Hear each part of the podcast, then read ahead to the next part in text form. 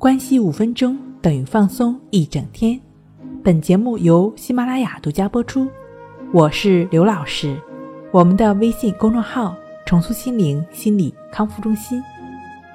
今天要分享的作品是神经衰弱、耳鸣、腹痛、浑身疼、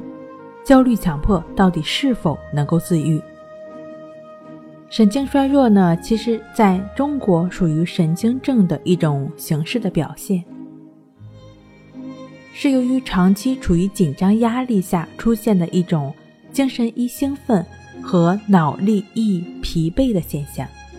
常常会伴有一些情绪的问题，比如说易激惹、睡眠障碍、肌肉呢紧张性的疼痛等等。其实所有的这些问题都不能归咎于脑。躯体疾病或者其他的精神疾病，往往这类患者呢会有一些不良的性格特征，比如说自卑、敏感、多疑、缺乏自信或偏于主观、急躁、好胜心强，因而呢容易导致对生活事件张弛调节的障碍，使大脑呢长期的处在持续性紧张的状态中，最终呢会导致这些。病症的发生，神经衰弱的主要的临床特点就是，患者往往会感觉到脑力和体力不足，容易疲惫。常见的症状呢，会有乏力和容易疲惫，注意力难以集中，记忆力不佳，常常的忘事儿。不论进行脑力或者体力活动时，稍微久一点就会感觉到非常的累了。对刺激过于敏感，比如说。对于声音、光的刺激以及细微的身体不适感，都会感觉到非常敏感，往往呢就会出现，比如说耳鸣、腹痛，甚至浑身疼等等的躯体症状的表现。往往呢出现这些躯体的症状，正是由于存在的心理问题而引发的。如果说这种心理的困扰，这种神经症的问题，这种精神交互作用的问题得到了化解，所谓的躯体上的症状表现自然而然的也就消失了。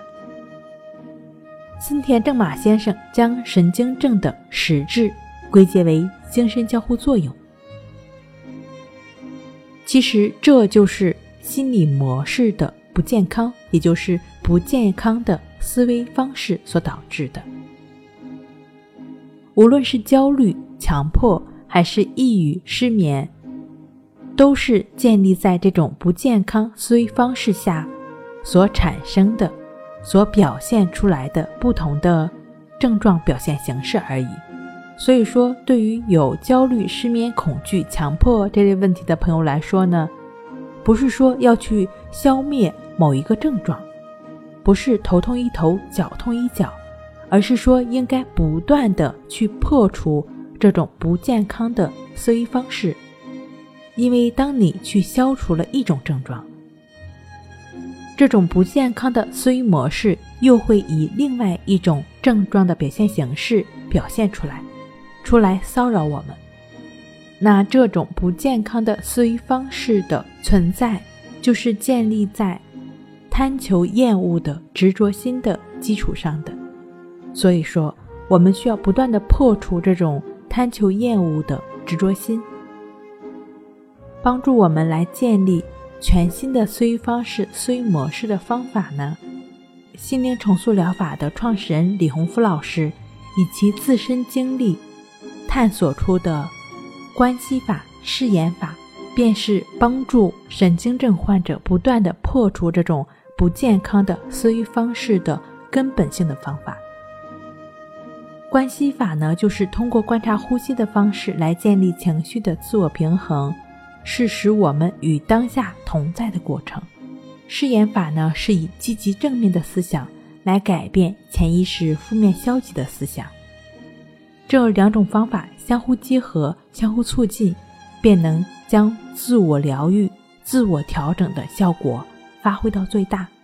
那关系法的具体练习的方法呢？可以参见《淡定是修炼出来的》一书。好了，今天跟您分享到这儿，那我们下期再见。